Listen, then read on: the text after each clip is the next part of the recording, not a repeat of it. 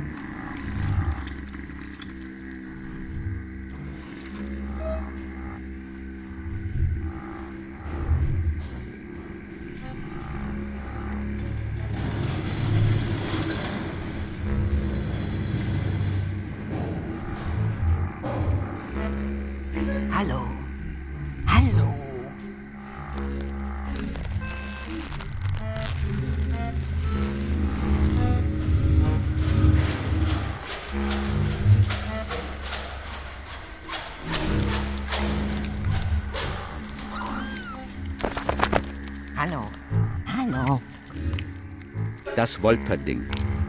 Hallo. Oh, was bist du? Ich bin, was ich bin. Wie der Mensch sich sein Tier denkt. Der Wolpertinger ist doch kein Tier. Wieso ist der Wolpertinger kein Tier? Das ist so ein Fabelwesen.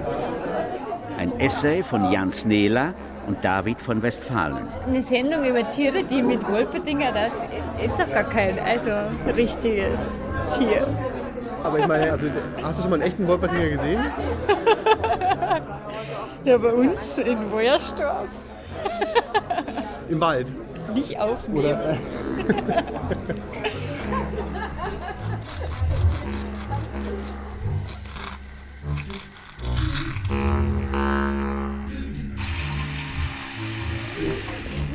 ja, aber was ist, was ist Ja, das Wolpertier? Äh, also, das ist eben kein Tier. Also man sagt, äh, es, ehrlich jetzt? der Wolpertinger ist eigentlich eine Erfindung äh, Wolpertinger. der Wolpertinger. Jetzt kann ich's auch erkennen. Oh je. Bin ich jetzt wahnsinnig? Oder sehe ich tatsächlich einen Hasen mit einem Fuchsschwanz, Gemsenhörnern, Bussardflügeln und Kuhaugen auf meinem Sofa sitzen? Was ist hier los? Überall bin ich zu Hause. In den Lüften, Und in den Wassern. Am Berg oben. im Wald, Seit jeher. selbst Selbstverständlich also, dass ich heute zu dir komme. Eigentlich seltsam, dass du mir noch nicht begegnet bist. sind zusammengestückte äh, Tierleichen, also äh, ausgestopft. Also es gibt einen, Ausgestopft halt. Ja. es gibt einen Hasenkörper mit Krähenflügeln. Altes bayerisches Fabelwesen. Genauer Ursprung unklar. Bekannt ist, dass Tierpräparatoren im 19. Jahrhundert begannen, Körperteile unterschiedlicher Tierarten zu Wolpertingern zusammenzusetzen. Eichhörnchen mit Entenschnäbeln oder Füchse mit Gamsgeweihen. Ein ausgestopfter Hase mit einem Geweih. Ah, ja, das habe ich schon mal gesehen. Das ist quasi ja auch so ein bisschen diese Form der Taxidermie, die dann zusammengesetzt ist, gell? Ja, ja, genau. So ein Ja. ta taxidonomischer Witz. Ja, ja, Witz oder, oder eben doch sehr ernst. Ein Mischwesen wie die Chimäre in der Antike. Okay, also es Und- war eher so aus Taxidermie irgendwie was. Taxidermie. Fachsprache. Zu griechisch Taxis gleich Ordnung und Derma gleich Haut oder Fell. Kunst der Haltbarmachung von Tierkörpern zu Studien-, Lehr- oder Dekorationszwecken. Chimäre. Erstens ein Mischwesen der griechischen Mythologie. Davon ausgehend wurde der Begriff Chimäre später auf alle Mischwesen ausgedehnt, bis hin zu gentechnisch veränderten Organismen in heutiger Zeit. Homer beschreibt die Chimäre in der Ilias als feuerspeiendes Monstrum mit drei Köpfen, dem eines Löwen, dem einer Ziege und am Schwanzende dem einer Schlange. Chimäre, zweitens, trügerisches Fantasiegebilde, Hirngespinst.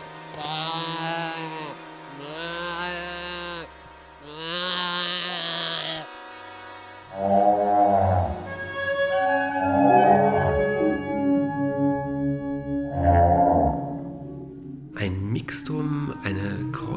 Zusammengebautes, kommt irgendwie aus der Mythologie, hat was Monströses. Eher auch so ein angsteinflößendes Wesen. Also Wolpertinger tauchen ja jetzt in Kontexten auf, wenn es wirklich äh, halt ja, gruseligen. Also wenn ich einem Wolpertinger begegnen würde, ich würde äh, ihn nicht streicheln. Ähm, Ihr etwa? Aber, äh, Genau so ist es. Ich fühle mich auch etwas unbehaglich mit diesem Wolpertinger. Noch so jemand. Herein? Gestatten? Jacques Derrida. Ah, darf ich? Habe ich es recht verstanden? Sie fühlen sich unwohl mit diesem Zombie von aus den Teilen mehrerer Tiere zusammengenähten, sagen wir, Schnetzelwesen in Ihrem Zimmer? En malséance. Kein Wunder. Ich habe davon geschrieben. Vom Wolpertinger? Wenn Sie so wollen, ja, natürlich. Aber was heißt natürlich? Vom Tierwort. Wissen Sie, das Wort, das Tier sagt. Das Tier in der Einzahl, im Singular.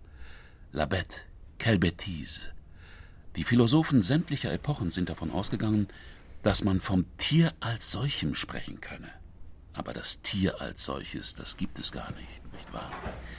Und genau darauf kommt es mir an. Das Wolperding hier ist ein Unding. Ein kleines Monster. Ihrem Synapsendickicht entflohen im Halbschlaf. Eine Art, nun, Gespenst.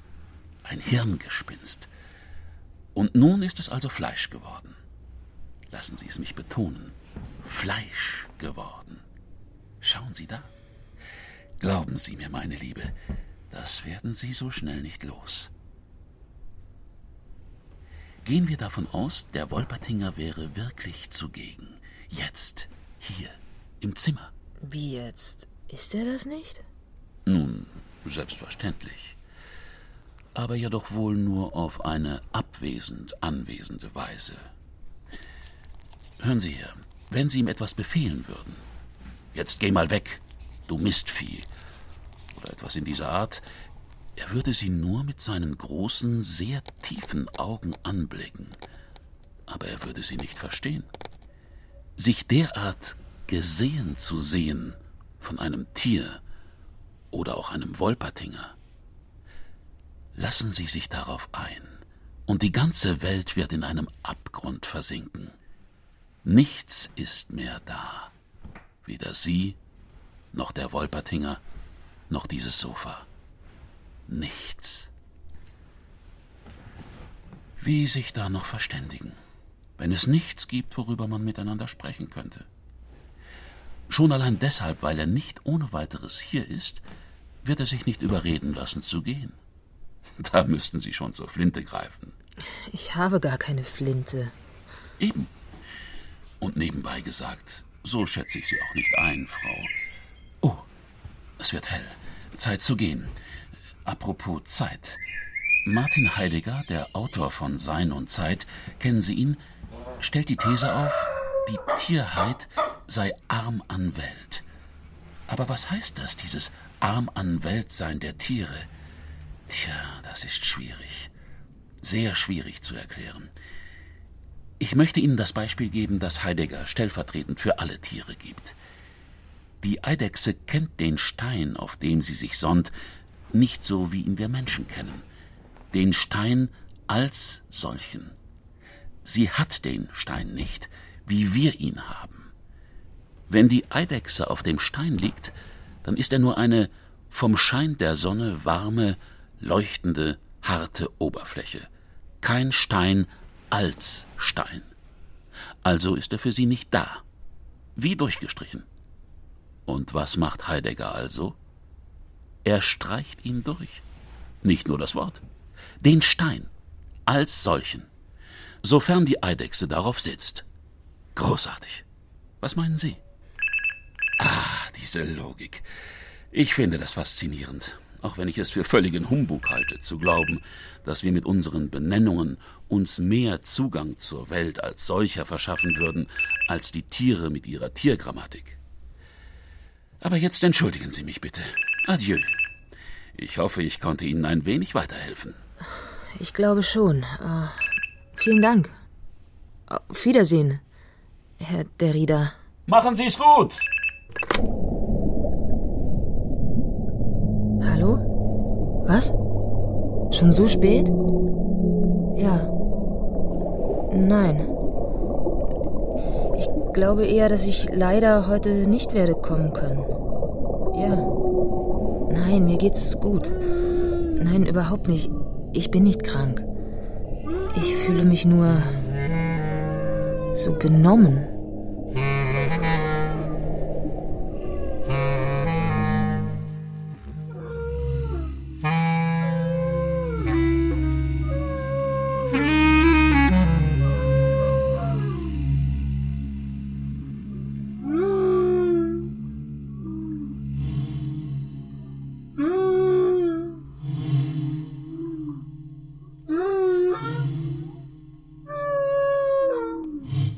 Was soll das sein? Das Tier. Weil dieser Kollektivsingular voraussetzt, dass es eigentlich keinen großen Unterschied macht, ob ich eine Eintagsfliege vor mir habe, ein Orang-Utan vor mir habe, eine Kuh vor mir habe, eine Maus vor mir habe und so weiter. Das ist natürlich völlig absurd eigentlich. Was ja. völlig absurd ist. Also der, das Erste, was man sich bei dieser klaren Differenzthese, auf der einen Seite steht der Mensch, auf der anderen Seite steht das Tier, klar machen muss, ist, dass das Tier eine unglaubliche Dummheit ist, wie äh, der äh, französische Philosoph Jacques Derrida sagt in seinem Buch Das Tier, das ich also bin. Wer das Tier sagt, sagt Derrida, begeht eine Bêtise, eine Dummheit. Und Bêtise ist natürlich mit Bett und Tier im Französischen gleichzeitig verbunden.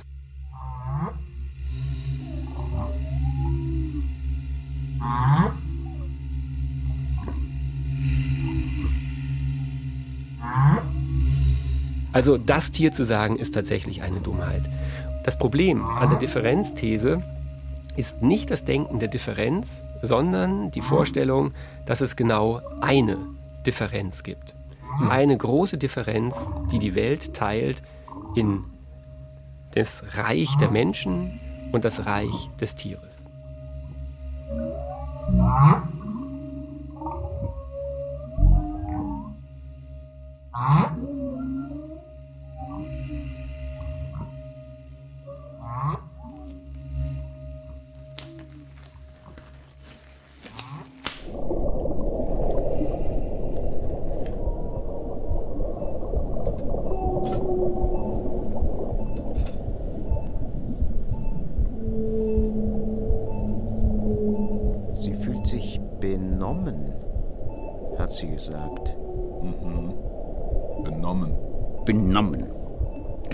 Gewöhnlich brauchen wir das Wort zur Bezeichnung eines bestimmten seelischen Zustandes des Menschen, der kurze oder längere Zeit andauern kann.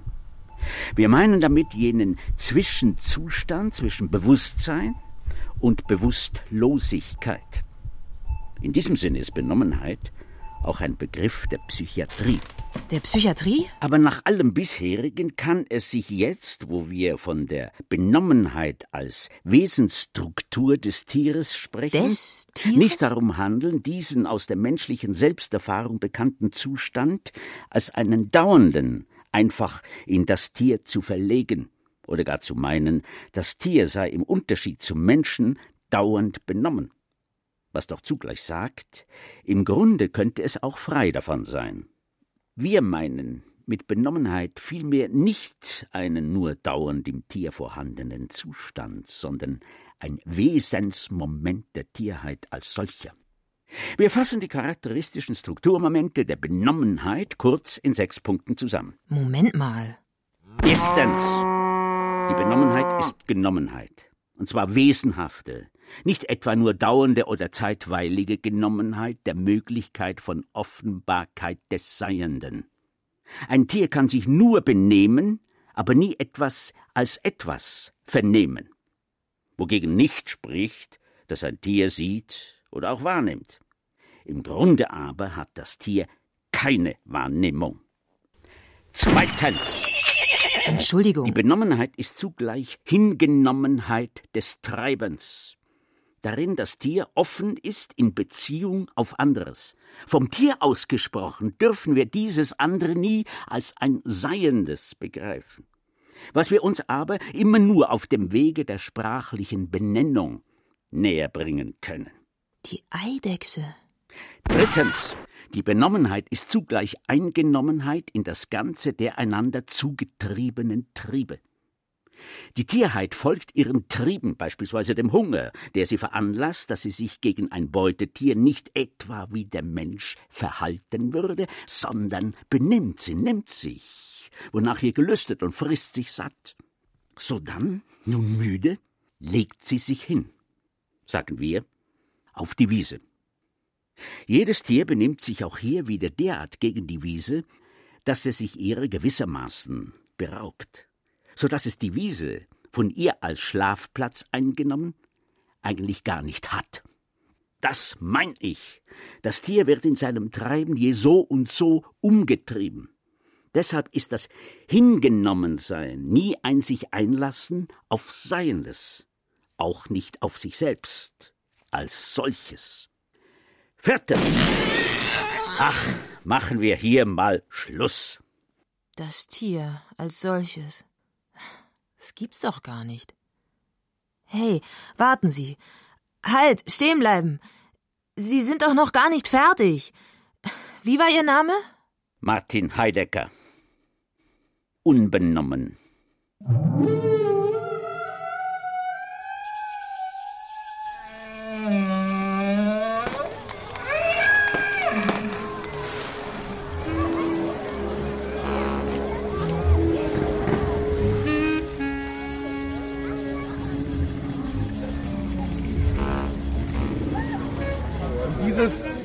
Eigentlich aus allen Tieren immer dieselben Lebensgesetze rausfischen, rausangeln, man, wo es vollkommen egal ist, ob er mit einer Amöbe oder mit einem Hirsch zu tun hat, weil die eigentlich immer dasselbe reproduzieren.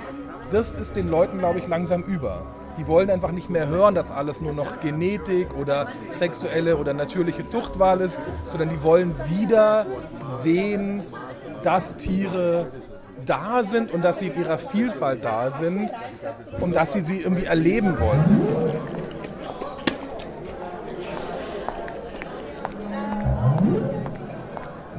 Zustand der Psychiatrie. Also das gibt's doch nicht. Wer bin ich denn? Ich bin doch kein Tier. Benommen. Sowas. Nee, also echt. Der spinnt doch.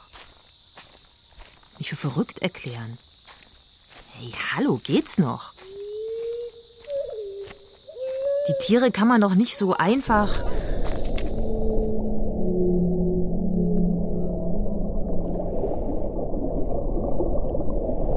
Mann, Mann, Mann, Mann, Mann. Genommenheit. Möglichkeit. Offenbarkeit. Eingenommenheit in das Ganze. Wesensmoment der Tierheit. Vier von sechs Punkten.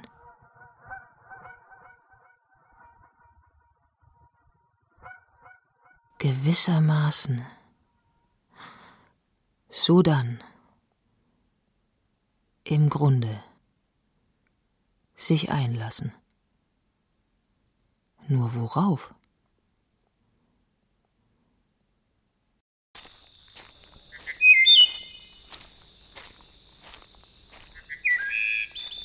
Oh, eine Wiese.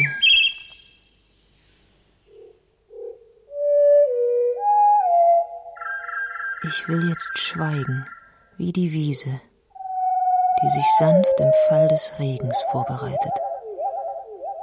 Hier ist es gut.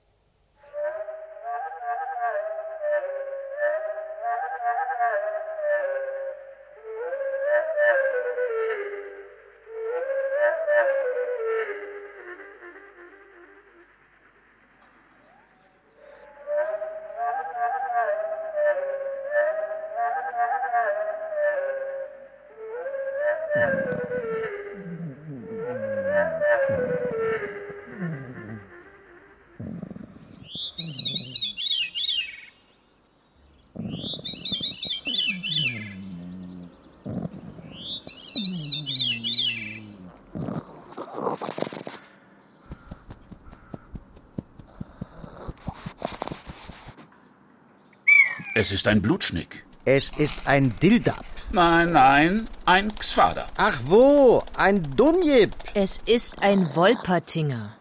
Ach so. Und wer seid ihr? Hörst du, Felix? Ich glaube, der will eine, dass wir uns ihr vorstellen. Er hier ist Gilles Deleuze. Er hier ist Felix Guattari. Zusammen sind wir Deleuze-Guattari oder auch Dideldum, Dideldei, die Zwillingsbrüder und Ping und Pong. Jedenfalls passen wir, wie wir finden, hervorragend in die Kompositionsebene dieses Parks hier. Womit können wir dienen? Sie wirkt etwas trübsinnig, findest du nicht? Ja, nicht sehr froh. Naja, ich fühle mich. Raus mit der Sprache! Ich weiß nicht. Es ist wie eine Seekrankheit auf dem Land. Alles scheint zu verschwimmen. Es ist so, als ob ich den wahrhaftigen Namen der Dinge vergessen habe. Ich fühle mich schwankend, wankend. Aber ansonsten geht es mir gut. Sie fühlt sich assignifikant. Das klingt fantastisch. Angesichts ihres Wolpertingers wird sie ein Tier. Ein Schizo. Das geht zu weit. Herzlichen Glückwunsch. Weißt du, wir glauben nämlich an die Existenz von ganz besonderen Arten des Tierwerdens, die den Menschen durchdringen und mitreißen und entzweien. Ich bin kein Shizu. Na, na, na. Man wird doch wohl noch gratulieren dürfen. Aber wenn ich ein Tier wäre oder werden würde, würde ich doch nicht hier stehen und mit euch sprechen. Ich meine, ich würde knurren oder miauen. Ach, die Tour. Es geht doch nicht darum, ein Tier zu spielen oder gar nachzuahmen. Ist doch klar, dass der Mensch nicht wirklich zum Tier wird. Es geht überhaupt nicht darum, irgendetwas zu werden. Etwas als etwas. Es geht um das Werden selbst. Das ist doch eine vollkommen falsche Alternative zu sagen, entweder man ahmt etwas nach oder man ist. Das Werden selber ist das, worauf's ankommt, und nicht irgendwelche angeblich feststehende Endzustände, in die derjenige, der wird, erst noch übergehen müsste. Das Tierwerden des Menschen ist real, ohne dass das Tier, zu dem er wird, real ist. Ein reales Tier wäre mir aber lieber als so ein Werden.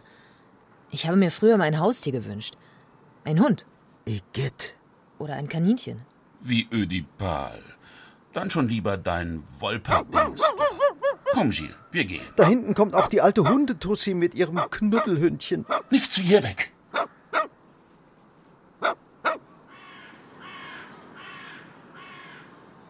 Deleuze-Guattari entwickeln eigentlich keine Theorie des Tieres, sondern eine Theorie über den Menschen.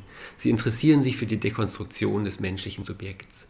Und es gibt kaum oder vielleicht sogar gar keine Äußerung dazu, was das mit den Tieren macht, welche Konsequenzen das für die Tiere hat. Das ist keine Theorie über die Tiere, sondern es ist eine Theorie der menschlichen Positionierung gegenüber den Tieren.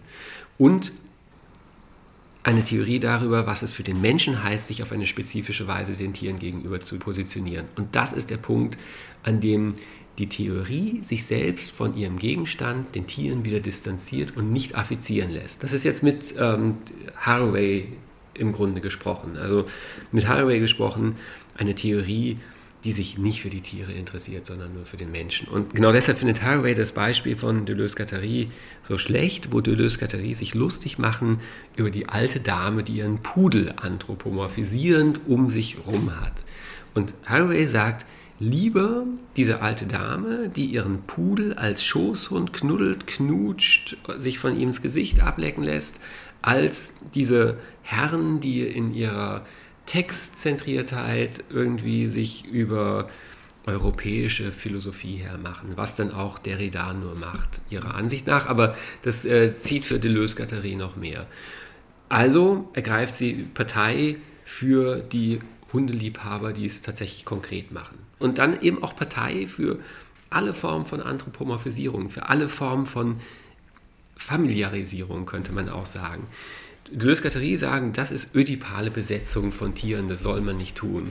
Und ähm, man äh, könnte Haraway tatsächlich in einen Slogan umschreiben, ödipalisiert eure Tiere, das ist prima, macht es, nehmt sie rein in die Familie. Denn wenn ihr die Tiere ödipalisiert, dann zersprengt ihr viel, viel wirksamer die alten Kategorien von Familie und Familiengenealogie und Kleinfamilie und Innen, Außen, als wenn ihr denkt, ihr müsstet die Tiere draußen halten.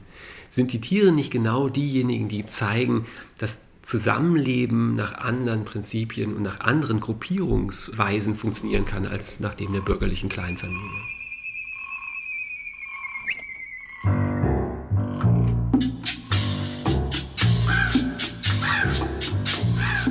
Halt, wenn für Anfänger sind halt mehr, eher Meerschweinchen oder Hasen zu empfehlen und nicht jetzt gleich ha Hamster oder Wellensittich, weil die halt sehr leicht abhauen und auch sehr, sehr viel, sehr, nicht so pflegeleicht sind, aber Meerschweinchen sind schon sehr pflegeleicht. Jetzt du.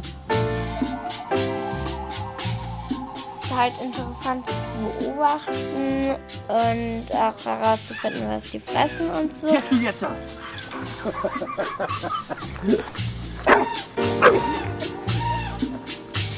Komm jetzt.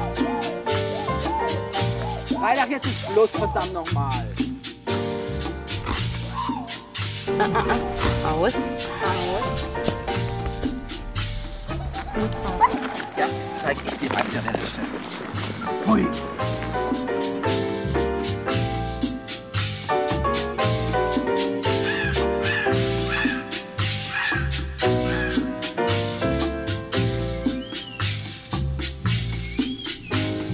Nein.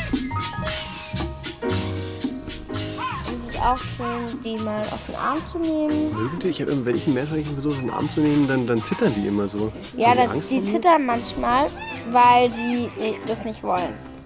Mhm.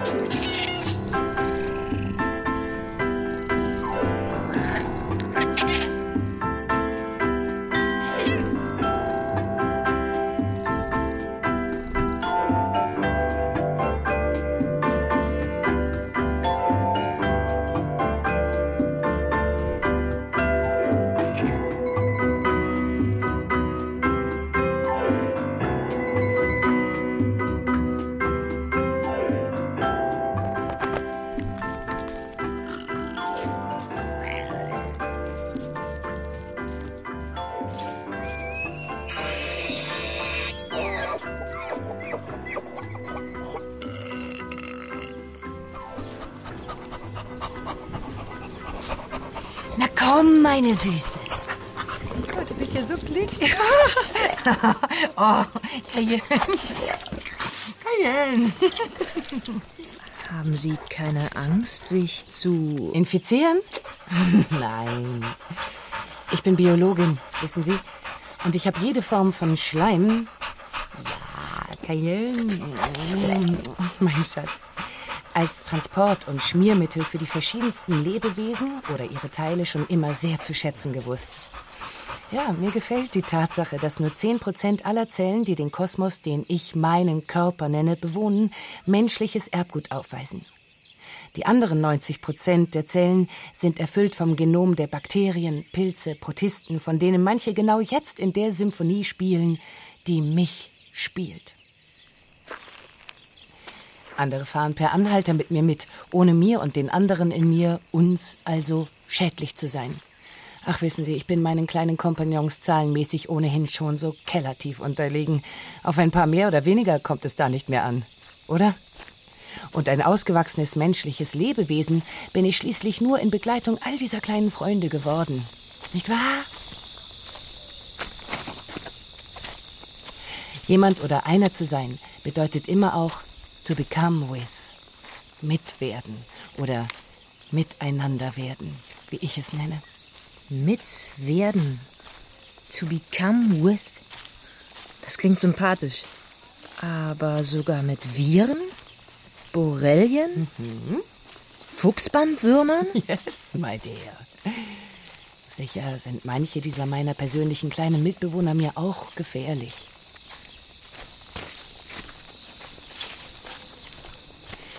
Bisher werden sie ganz gut in Schach gehalten durch die wohlproportionierte Anwesenheit aller anderen menschlichen und nichtmenschlichen Zellen, die es mir überhaupt erst möglich machen, ich zu sagen und hier jetzt mit ihnen zu sprechen. Aber ich finde es einfach herrlich, dass, wenn ich sterbe, all diese gutartigen und gefährlichen Symbionten einfach das Ruder übernehmen und alles verwerten und für sich nutzen werden, was von meinem Körper übrig geblieben sein wird. Jeder und jede ist doch auf andere angewiesen, nicht wahr?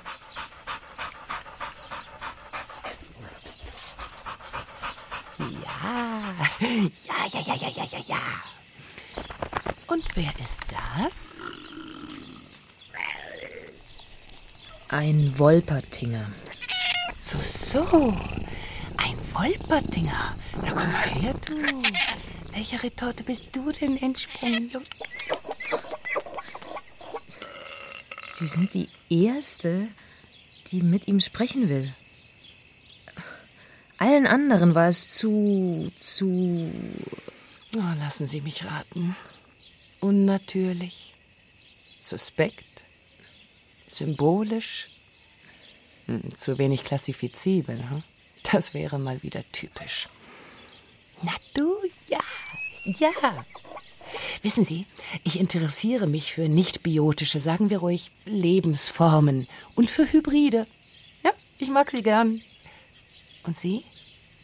Sie wirken nicht wirklich glücklich mit Ihrem Spielgefährten. Ist er sie es Ihnen zugelaufen? Hm. Leider. Ja. Aber warum denn so traurig? Freunden Sie sich mit ihm an.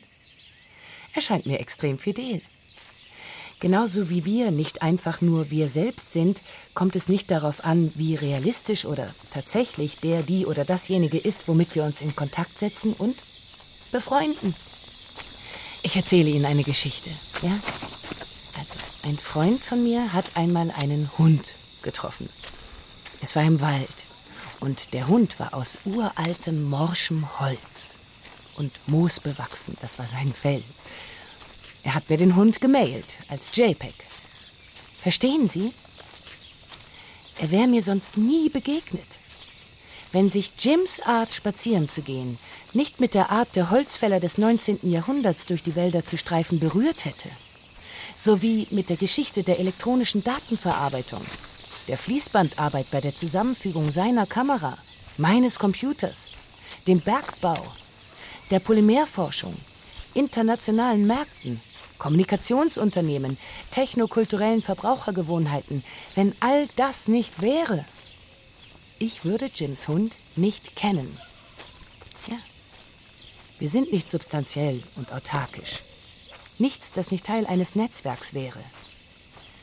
Ihr Wolpertinger hat, auch wenn er ein wenig zusammengebastelt auftritt, trotzdem verdient, geliebt zu werden. Schauen Sie ihn sich an. Oh, hat er schon einen Namen? Ich glaube Wolpi. Wolpi! Ja, wunderbar! Toll! Ich weiß gar nicht, wie ich Ihnen danken kann. Sie sind so nett. Ich bitte Sie. Das Weben von Netzen ist die selbstverständliche Praxis oppositioneller Cyborgs. Oppositioneller Cyborgs? Ja. Mensch-Maschinen im Widerstand. Ja, oh, oh, oh, oh, mein Handy klingelt. Ach, meine Waschmaschine.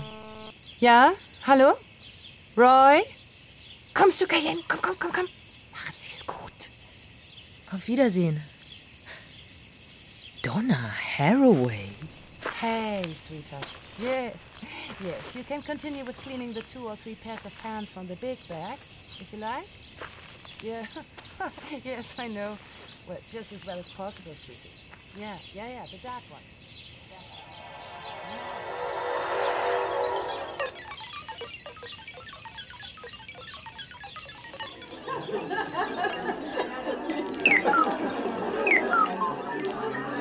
Also diese gute Gesprächsatmosphäre hat irgendwie auch was mit dem Tierthema zu tun.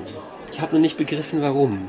Vielleicht ein bisschen in der Richtung, dass ähm, man, äh, wenn man über Tiere nachdenkt, ähm, über Differenzen nachdenkt, über zwei so gegensätzliche Sachen wie Empathie und Differenz gleichzeitig nachdenkt.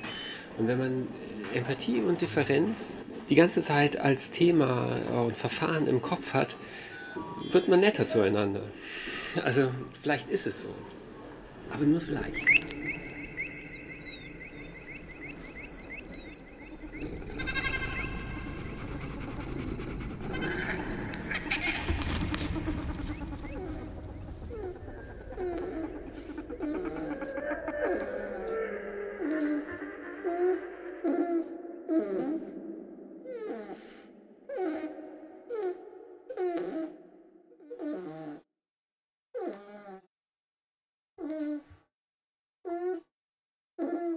Weißt du, Wolpi, es ist etwas äußerst Seltenes und Feines, etwas dem Wind, dem Feuer oder Äther Vergleichbares, das in meinen gröberen Bestandteilen verbreitet ist. So als würde ich mich jetzt erst spüren. Gleichzeitig bin ich mir weniger als je zuvor klar darüber, was ich bin. Ich. Die ich doch so gewiss bin, so felsenfest überzeugt davon, dass ich bin. Warum? Wofür habe ich mich gehalten? Für einen Menschen, selbstverständlich. Was aber ist ein Mensch? Soll ich sagen, ein vernünftiges Tier? Nein. Denn dann würde sich die Frage anschließen, was ein Tier und was vernünftig sei. Und so wäre ich aus einer Frage unmerklich in mehrere und schwierigere hineingeraten. Ich möchte die Zeit und Muße, die mir bleibt, aber nicht missbrauchen, indem ich sie dafür verwende, solche Spitzfindigkeiten zu entwirren. Was sehe ich von meinem Fenster aus, außer Hüten und Kleidern, unter denen auch Gespenster oder künstliche, durch Federn bewegte Menschen stecken könnten? Und würde mir jemand im Wachen ganz plötzlich erscheinen und gleich wieder verschwinden, ganz wie im Traum, ohne dass ich bemerkte, woher er gekommen und wohin er gegangen ist, so würde ich doch wohl mit Recht vermuten, das sei ein Gespenst oder ein Wahngebilde meines Gehirns, ähnlich denjenigen, die mir im Schlaf entstehen, statt nur ein Mensch. Ich muss mich also von nun an in Acht nehmen, dass ich nicht etwa unvorsichtigerweise etwas anderes für mich selbst halte als mich selbst. Ganz meine Rede. Darf ich kurz stören, wenn Sie mich schon beschwören? Hallo? Bleib bei mir, Wolpi. Hallo, wer ist da bitte? Bonjour. Hier spricht die Res Extensa im Stand des Zweifels. René Descartes. Besiegler der Leib- und Seelentrennung. Ingeniöser Ingenieur des Subjekts. Sie können mich zwar nicht sehen, aber glauben Sie mir. Ich bin. Und wie ich bin. Das kann ja jeder sagen. Sie brauchen mehr Informationen? Nun also gut. Stellen Sie sich mich so vor: ein Mann um die Mitte 50, wallendes, dunkles Haar und Schnauzer. Aber jetzt mal zum Wesentlichen. Können Sie mich verstehen? Fast schon zu deutlich. Und jetzt kann ich Sie auch noch sehen. Was wollen Sie hier von mir? Na, reden. Tragen wir es aus. Ich fange an. Ich für meinen Teil denke, dass ich, wie soll ich sagen, also ich, also der, der hier denkt, er sei es, und der Descartes heißt, denkt, dass der wirr ist, ein kläglich kürbisköpfig, träg von Gedankenmaden durchschmatzter Irrer, der denkt, die Tiere, diese Inkognitätskanacken seien wie unseresgleichen, das heißt wie meiner einer, das heißt, sie seien, pah! Egoitätsgesumme, pf, Papageien, die den Diskurs zitieren, der mich ins Sein feigst. Rechnende Affen, dichtende Dingos, ihr könnt mich alle. Entschuldigen Sie bitte, wenn ich Ihnen dazu nahe trete, aber die Tiere sind schlichtweg dumm. Nicht einem der dümmsten Kinder, noch nicht mal Geisteskranken reichen die doch das Wasser. Es sind Maschinen. Das sind sie nicht. Sind sie doch. Nein. Doch. Unsinn. Sie irren. Sind sie sehr wohl. Hören Sie her. Wir wissen doch, wie viele Automaten oder sich bewegende Maschinen verschiedener Art der menschliche Kunstfleiß herstellen kann, aus sehr wenigen Stücken. Im Vergleich mit der riesigen Menge Knochen, Muskeln, Nerven, Arterien, Venen und all der übrigen Teile jedes tierischen Körpers. In ihnen handelt allein die Natur nach der Disposition ihrer Organe. Der Körper von einem Tier ist ergo nichts als Maschine, kapiert? Ich bin der Meinung, dass wir daher die Tiere schlagen dürfen, stechen, zersägen, häuten, wie es uns beliebt. Wenn wir sie schreien hören, dann knirscht ein Zahnrad. Nicht sehr viel mehr. Gesundheit. Sind Sie erkältet? Nein, bin ich nie. Nur manchmal tierallergisch. Das kommt wohl von Ihrem Wolperding da. Zeigen Sie ihn mal her. Das soll ein Tier sein? Hören Sie auf! Lassen Sie ihn sofort los! Aua! Mistvieh! Na gut. Legt Ihr perverses Wolperdings da eigentlich Eier? Nein, bisher nicht. Darf ich Ihnen einen Ratschlag erteilen? Schmeißen Sie es in den Schredder. Nein, nein, das, das ist, das ist Frevel. Ich will es nicht. Ich tue es nicht. Ich finde es so unsäglich, was da heute geschieht in den großen Tierfabriken. Ich finde es so unsäglich, was in den großen Schlachtfabriken passiert, wo alles nur noch automatisiert ist, Tiere nur noch wie, wie Sachen behandelt werden. Technisch perfekt.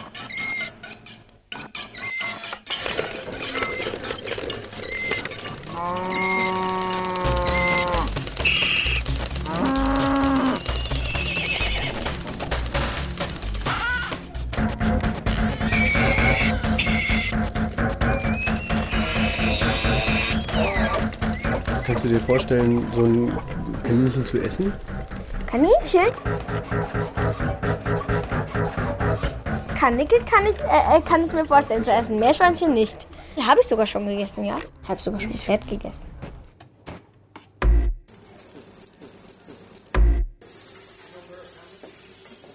In Peru essen die ja Meerschweinchen. Ja. Hab ich auch schon gegessen, schmeckt nicht schlecht.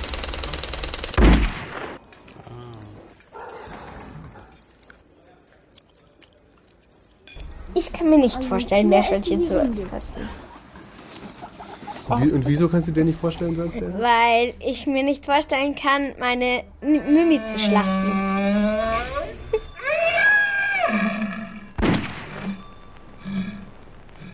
Also wenn du jetzt einen Hund hättest, dann würdest du auch nie im Leben Hund essen, wahrscheinlich. Du bleibst hier.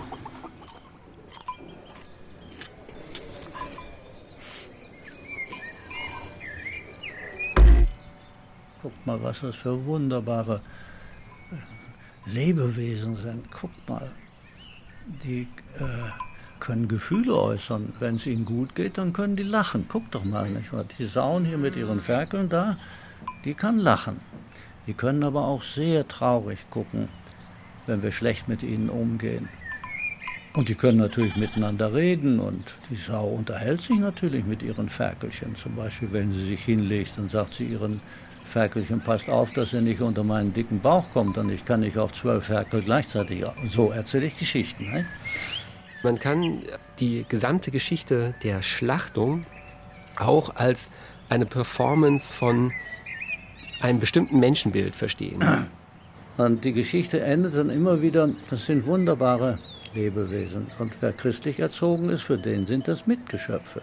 Geschöpfe eines Gottes, eines Schöpfers. Jede Schlachtung impliziert, dass da ein Nicht-Mensch geschlachtet wird. Ja. Anders wären Schlachtungen nicht vertretbar. Ethisch. Man muss jedes Mal bei jeder Schlachtung sagen, das ist ein Nicht-Mensch, der da geschlachtet wird. Ja. Man muss bei jedem geschredderten Küken sagen, das ist ein Nicht-Mensch, das da geschreddert wird und so weiter. Ja. Aber Kinder, es sind Schweine, keine Menschen.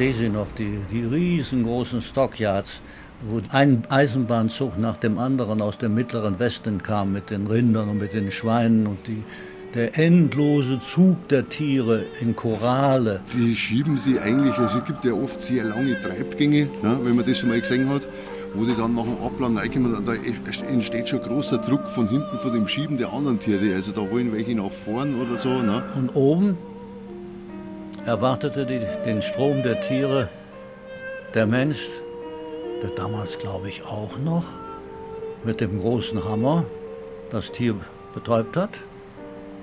Aber das weiß ich nicht mehr so genau.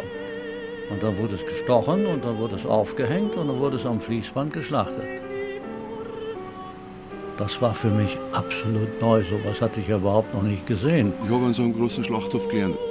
Das war schon am Anfang ziemlich hart. Man merkt dann auch an sich selber, äh, wenn man das dann öfter gemacht hat, dass das irgendwo eine Routine wird und man den Bezug zu dem, was man eigentlich da macht, verliert. Das ist erst später dann wieder gekommen.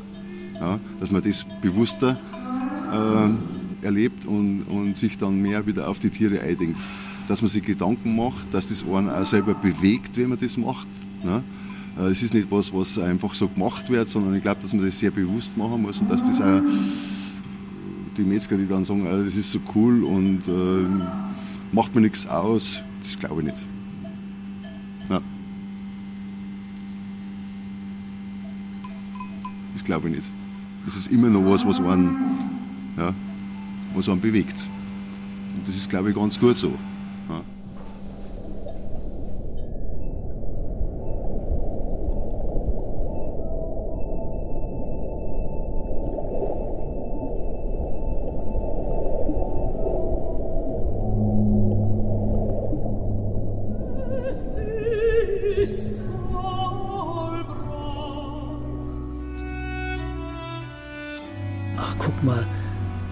Ist das Herz, das ist die Leber und das ist, ach, schau mal, wie das da drinnen aussieht. Ist doch fantastisch, das ist doch ein großes Wunder, wie es da aussieht. Nicht? Und dann die, die Innereien, der Magen und die Därme. Schaut mal, wie die hier liegen. Das ist doch, das ist doch ein Wunder. Das ist doch, das ist kein Menschenwerk. Das ist ein Wunder, wie das hier aussieht. Ist es auch. Ist es auch.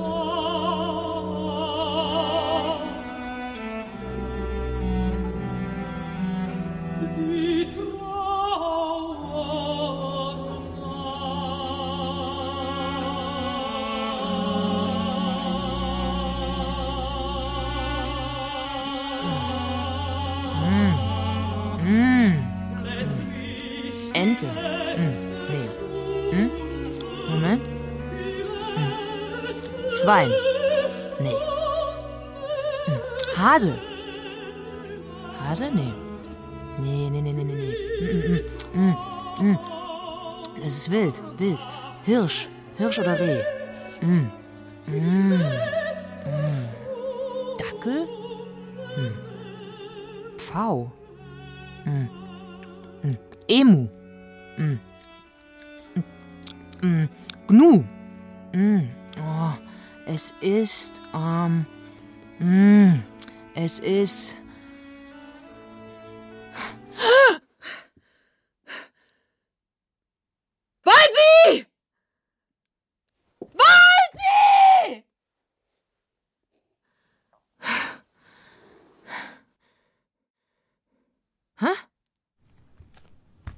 Kolpi?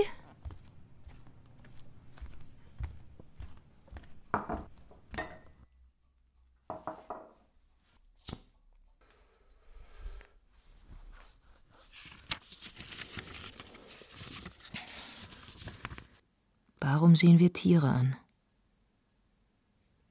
Spielzeuge, Cartoons, Bilder, Dekorationen aller Art, Tierbilderbücher. Alle Tiere erscheinen, als würde man sie wie Fische durch das platte Glas eines Aquariums sehen.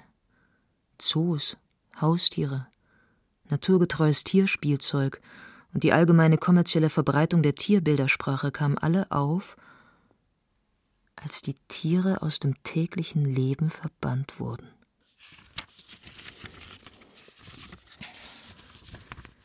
Die Städte, die mit immer größerer Geschwindigkeit wuchsen, verwandelten das umliegende Land in Vororte, wo Feldtiere, wilde oder domestizierte, selten wurden. Das Wildleben, jedenfalls was davon übrig geblieben ist, bleibt in immer höherem Maße auf Nationalparks und Reservate beschränkt. Schließlich wurde das Modell von Descartes noch übertroffen. In den ersten Stadien der industriellen Revolution hat man Tiere als Maschinen eingesetzt. Später behandelt man sie als Rohmaterial. Tiere, die man als Nahrungsmittel braucht, werden wie Fabrikwaren weiterverarbeitet. Die Tiere kamen aus dem Land hinter dem Horizont. Sie gehörten dorthin und auch hierher, weil sie dem Menschen ebenso gleich wie ungleich waren. Worin bestand das Geheimnis der Gleichheit und Ungleichheit des Tieres mit dem Menschen? Das Geheimnis, dessen Existenz der Mensch sofort erkannte, als er den Blick eines Tieres auffing. Etwas Geheimnisvolles, das anders als die Geheimnisse der Höhlen, Berge und Meere sich in besonderer Weise an den Menschen wendet. Die Augen eines Tieres sind, wenn sie einen Menschen betrachten, aufmerksam und wachsam. Das gleiche Tier wird wahrscheinlich andere Tiere auf die gleiche Weise ansehen. Für den Menschen ist kein besonderer Blick reserviert. Der Mensch jedoch wird sich, indem er den Blick erwidert, seiner selbst bewusst. Während der letzten zwei Jahrhunderte verschwanden die Tiere allmählich. Heute leben wir ohne sie. Und in dieser neuen Einsamkeit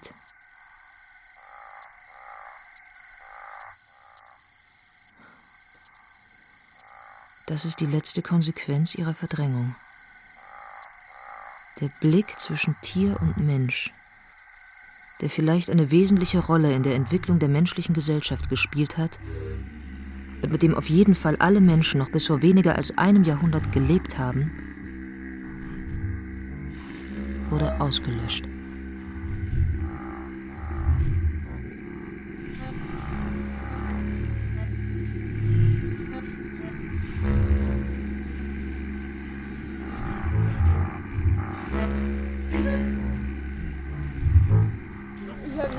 Warum der Wolpertinger ähm, ein gruseliges Wesen ist. Wolpertinger ist eigentlich kein Tier, es ist ein Monster. Und als Mischwesen ist es auch gruselig und taucht ja auch im Mittelalter, frühe Neuzeit, immer in solchen Situationen auf, wenn Gefahr angezeigt werden soll. Also dass etwas unnatürlich oder wenn die Menschen etwas machen, was den Göttern widerfällt oder Gott widerfällt, dann taucht das Monster oder Mischwesen auf. Und beim Wolperdinger ist das, denke ich mal, ähnlich. Also es ist diese Situation, wo man sich praktisch was zu Schulden kommen hat lassen und man soll als Mensch darauf hingewiesen werden.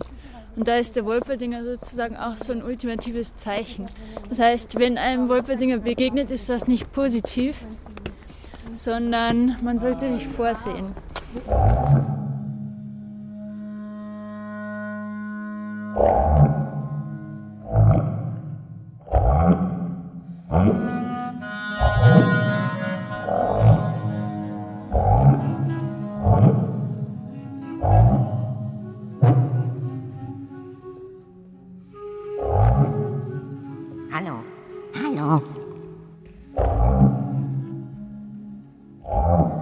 Das Wolperding, wie der Mensch sich sein Tier denkt. Ein Essay von Jan Snela und David von Westfalen. Mit Thomas Albus, Katja Bürkle, Walter Hess, Heinz Peter, Wolfgang Pregler und Wibke Puls. Mit Stimmen von Roland Borgatz, Dan Gorenstein, Theresa Hiergeist, Jürgen Körber, Friederike Middelhoff, Karl Ludwig Schweißfurt und Mareike Wennen.